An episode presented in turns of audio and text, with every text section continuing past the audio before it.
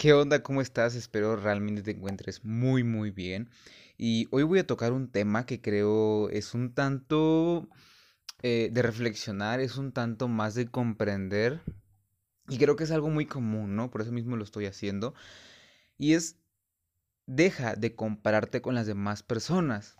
Y creo, creo, más bien es un hecho de que todos en algún momento nos llegamos a comparar, ¿no? Sé que mínimo una vez en tu vida te has comparado con alguien más. Obviamente esto hace que nos sintamos inferiores a los demás, ya que por lo regular pues suele ser con algunos aspectos que no hemos trabajado nosotros y lo comparamos con otros que la persona sí ya trabajó o donde más se ha desarrollado, ¿no?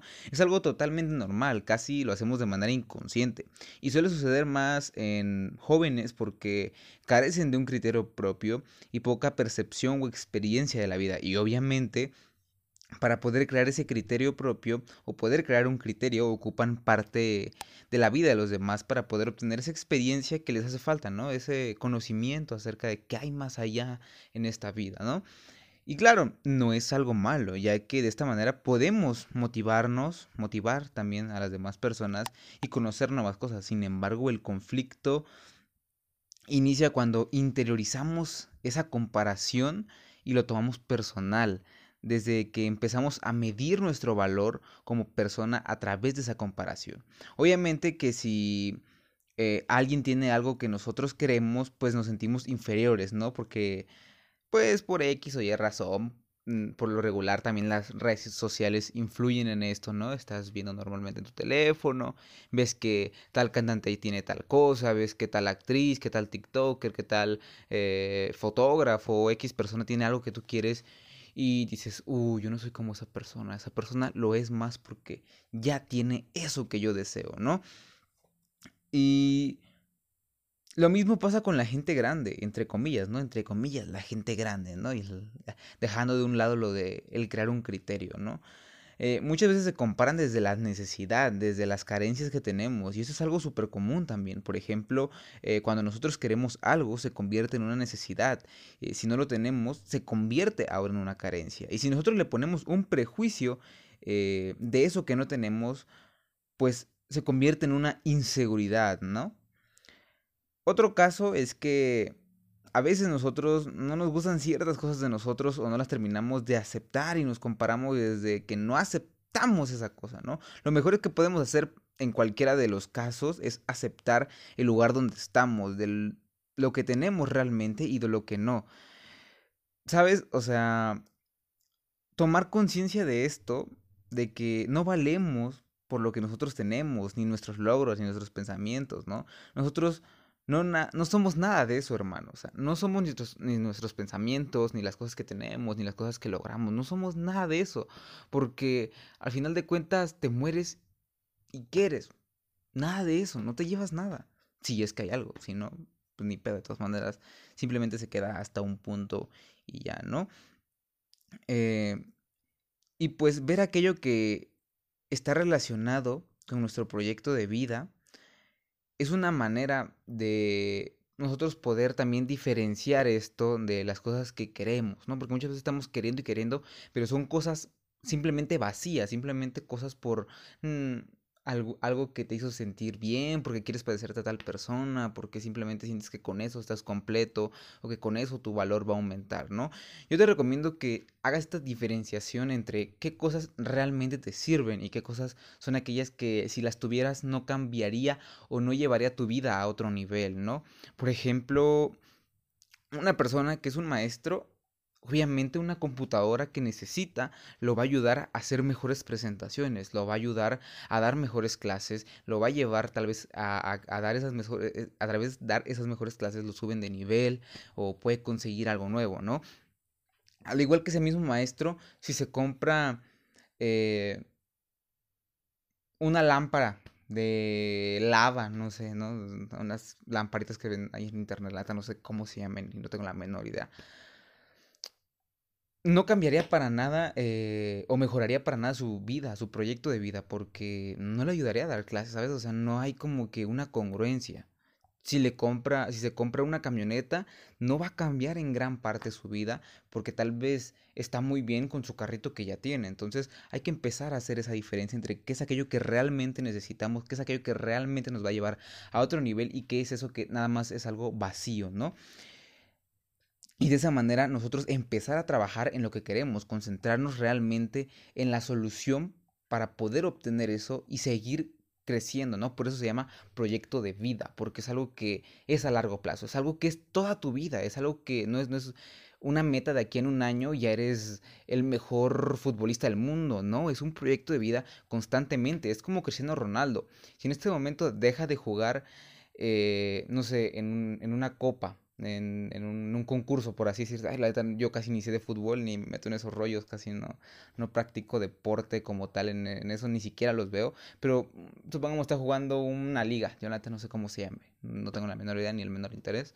Y en esa se va a definir eh, quién es el mejor jugador del año, ¿no? Por así decirse, creo que es algo así, o a través de partidos, de goles, no sé.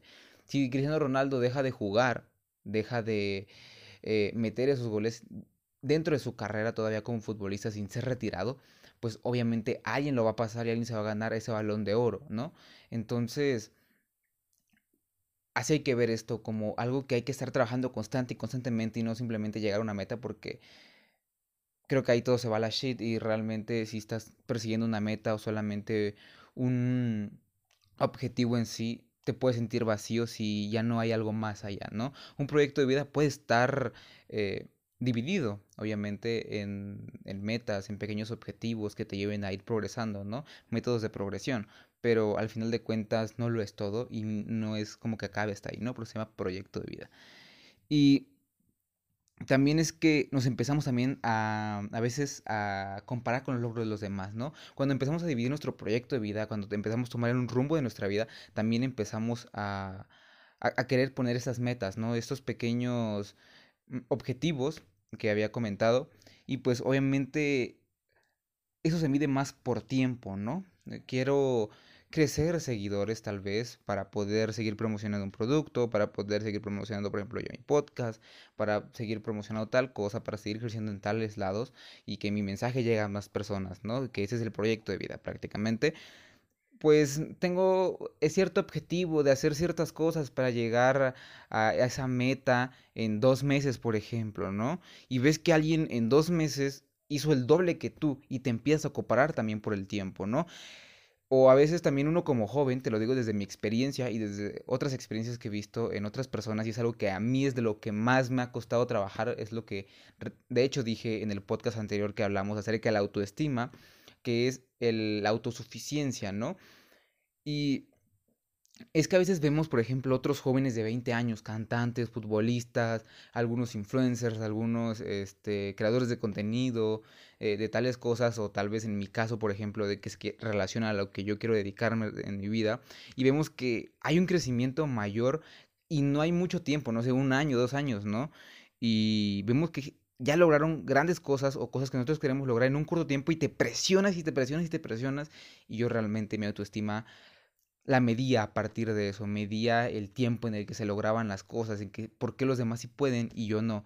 Pero al final de cuentas es meramente pura comprensión, es meramente tomar conciencia de que compararte ya con alguien en cualquier punto de vista es algo injusto, porque al final de cuentas cada quien nace en contextos diferentes. Desde saber que tus padres no trabajan en lo mismo que los míos, ya es algo injusto, ya estamos partiendo de una desigualdad. No una desigualdad mala, sino que somos desiguales en ese aspecto, ¿no? Si mis papás, eh, por ejemplo, son albañiles, y tú, los tuyos son unos empresarios, son personas que trabajan en el gobierno, por ejemplo, y tú quieres ser un nutriólogo y yo quiero ser también un nutriólogo, tú quieres ser un doctor y yo quiero ser un doctor, o tú quieres ser un futbolista, yo quiero ser un futbolista también, pues no es nuestra culpa que haber nacido en el contexto que nacimos realmente, pero sí es nuestra responsabilidad saber qué hacer para llegar a lo que nosotros queremos, ¿no? Es nuestra responsabilidad tomar las riendas de nuestra vida y saber hacia dónde dirigirla y cómo dirigirla, obviamente, ¿no? Entonces,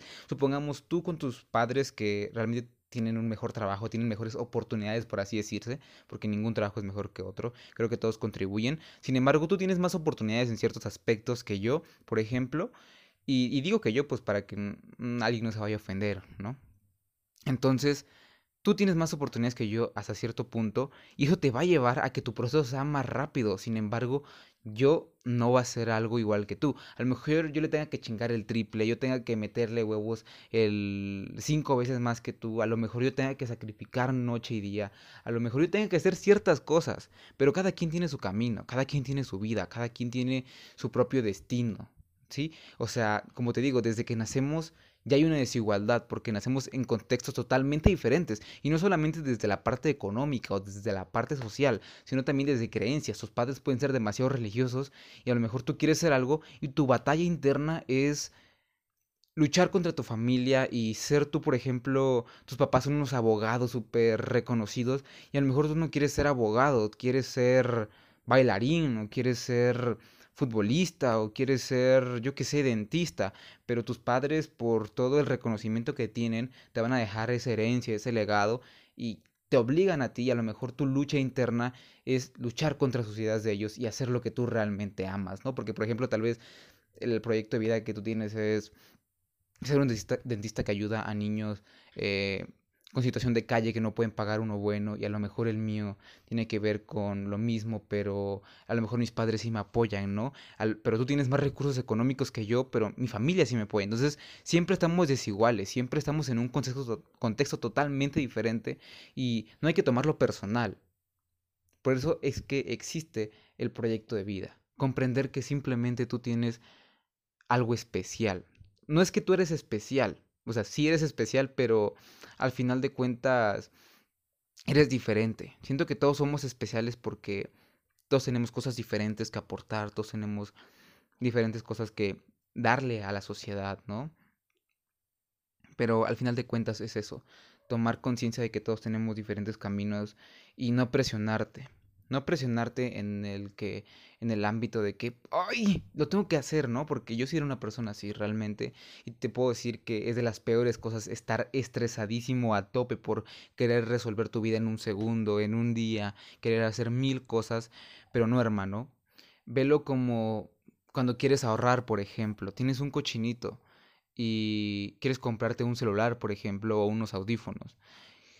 No puedes ahorrar todo el dinero en un día.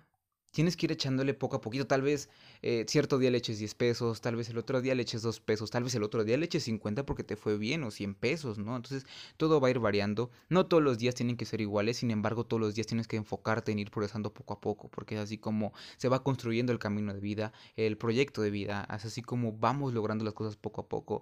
Y es la recomendación que yo te puedo dar, que tomes conciencia de esto, que lo veas desde este punto de vista, ¿no? Porque todos los días estamos bajo presión de la sociedad, que tenemos que ser mejores, que tenemos que ir más allá, que no tenemos que fallar, ¿no? Y como hombres también, eh, eh, particularmente, eh, están siendo más presionados que una mujer. Y no lo digo desde una parte de, ah, nosotros los hombres somos peores y, ay, nos, nos... No, no, no. Simplemente así está basada la sociedad. Si lees un poco te podrás dar cuenta de cómo son las creencias, ¿no? Entonces, todo va, todo va, cualquier mínima cosa ya nos hace diferentes, ¿no? Entonces, todavía ni nacemos y sabemos que ya no somos iguales y tenemos contextos totalmente diferentes, ¿no? Entonces, también no, es, no, no culpar a tus padres ahora, ¿no? Porque también entramos en, esa, en ese pensamiento muchas veces como jóvenes o como personas de tratar de buscar un culpable, pero no, no hay un culpable realmente. Eh, la vida hay que aceptarlo, desde la parte del pesimismo, desde la parte de, del absurdo, ¿no? Como lo dice Albert Camus, la vida no tiene un sentido. Nosotros como seres humanos le queremos dar un sentido, ¿no?